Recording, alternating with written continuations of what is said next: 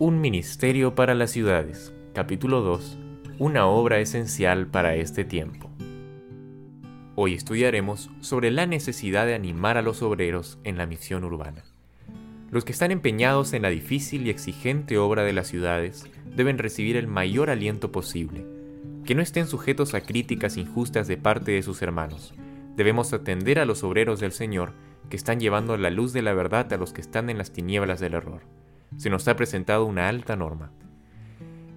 Los mensajeros de Dios en las grandes ciudades no deben desalentarse por la impiedad, la injusticia y la depravación que son llamados a arrostrar mientras tratan de proclamar las gratas nuevas de salvación. El Señor quisiera alentar a todos los que así trabajan con el mismo mensaje que dio el apóstol Pablo en la impía ciudad de Corinto. No temas, sino habla, y no calles, porque yo estoy contigo, y ninguno pondrá sobre ti la mano para hacerte mal, porque yo tengo mucho pueblo en esta ciudad.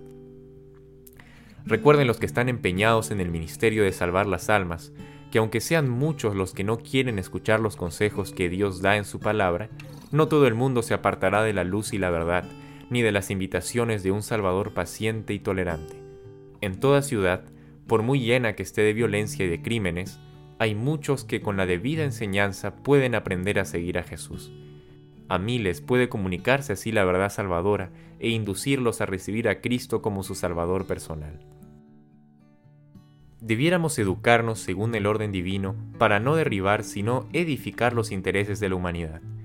Los obreros no deben distanciarse, tendrán que enfrentar desánimos desde afuera y nadie que diga que está reparando los portillos de la ley de Dios, que está edificando las reinas antiguas, que está levantando los cimientos de muchas generaciones, debería estar deshaciendo la obra que Dios ha establecido para ser llevada a cabo por sus obreros en diferentes ramos de su causa.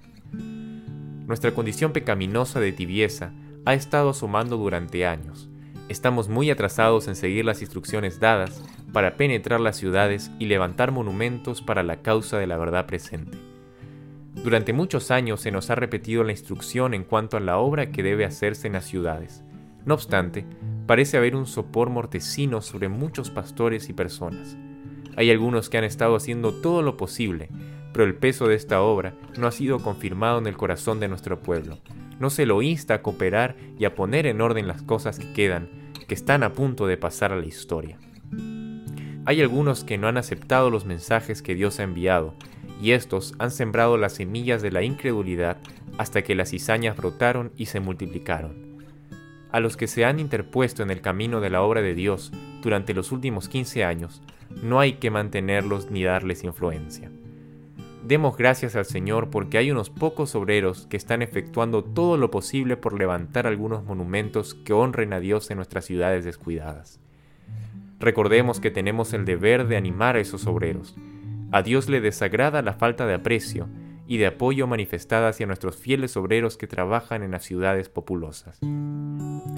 Cuando contemplen las ciudades tan llenas de iniquidad, Satanás les dirá que es imposible hacerles algún bien. Las ciudades, lamentablemente, están descuidadas. Ustedes nunca sabrán del valor de la perla hasta que busquen tenazmente para hallarla.